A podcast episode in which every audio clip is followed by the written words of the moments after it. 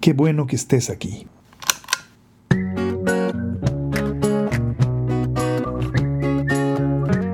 Estamos a punto de hackear la historia. Cinco minutos para romper el código del pasado y conocer cómo la investigación histórica desmonta nuestras antiguas certezas. En nuestro episodio de hoy, El fuego viene. Hola, los saludo. Mi nombre es David López. El día de hoy hablaremos sobre el fuego preparado o fuego líquido, popularmente conocido como fuego griego. Aquellos de nuestros escuchas que hayan disfrutado de la popular serie Juego de Tronos conocerán bien aquella épica escena de la batalla de Aguas Negras, donde la flota de Stannis Baratheon fue consumida por el fuego valirio. Lo que quizá pueda sorprender a algunos es que el famoso fuego valirio está basado en hechos reales.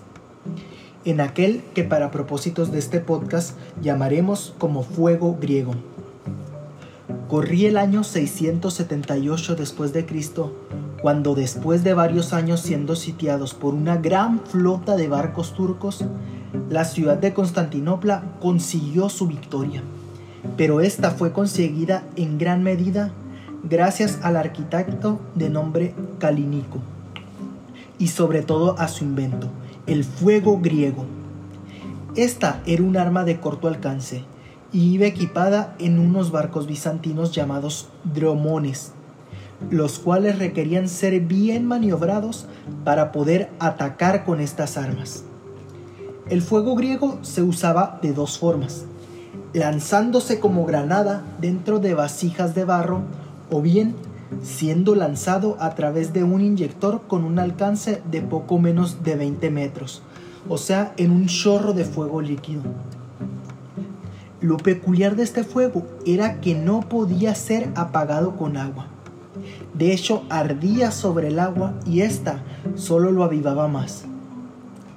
La importancia de esta arma en dos de los asiedos árabes radica en que significó una victoria para los bizantinos, ya que de haber triunfado los árabes en esa época, el Islam vendría siendo la civilización hegemónica hoy en día, o al menos eso nos dice uno de los historiadores medievales que investiga acerca de este tema.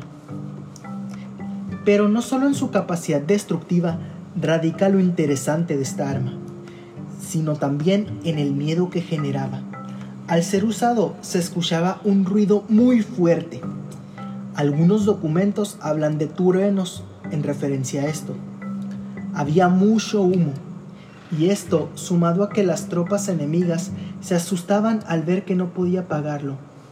Imagínense esto, tu barco está en llamas, tú para apagar el fuego que haces normalmente lanzas agua, pero ellos lanzaban agua y simplemente veían no solo que el fuego no se apagaba, sino que se hacía más grande y que ardía más.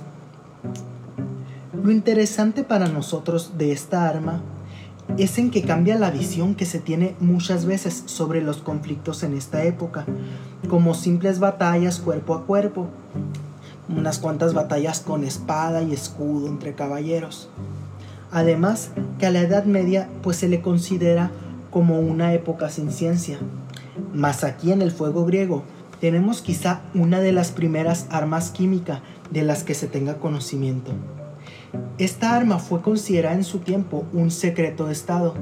Por eso mismo no se tiene documentación de ella. Bueno, no se tiene documentación de su fórmula, más sí los relatos y las fuentes que nos hablan sobre su uso militar en las batallas marítimas.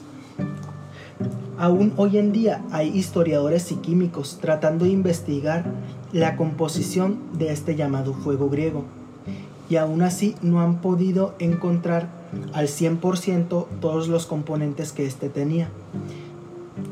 Esto nos demuestra el gran avance que tuvo en algunas cuestiones bélicas la Edad Media, avance que muchas veces no se tiene conocimiento de él. En fin, eso es todo. Nos vemos en el próximo episodio.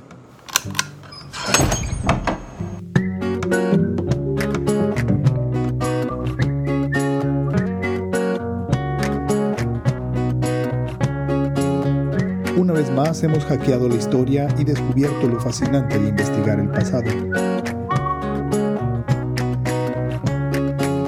No debes olvidar que ya eres nuestro cómplice.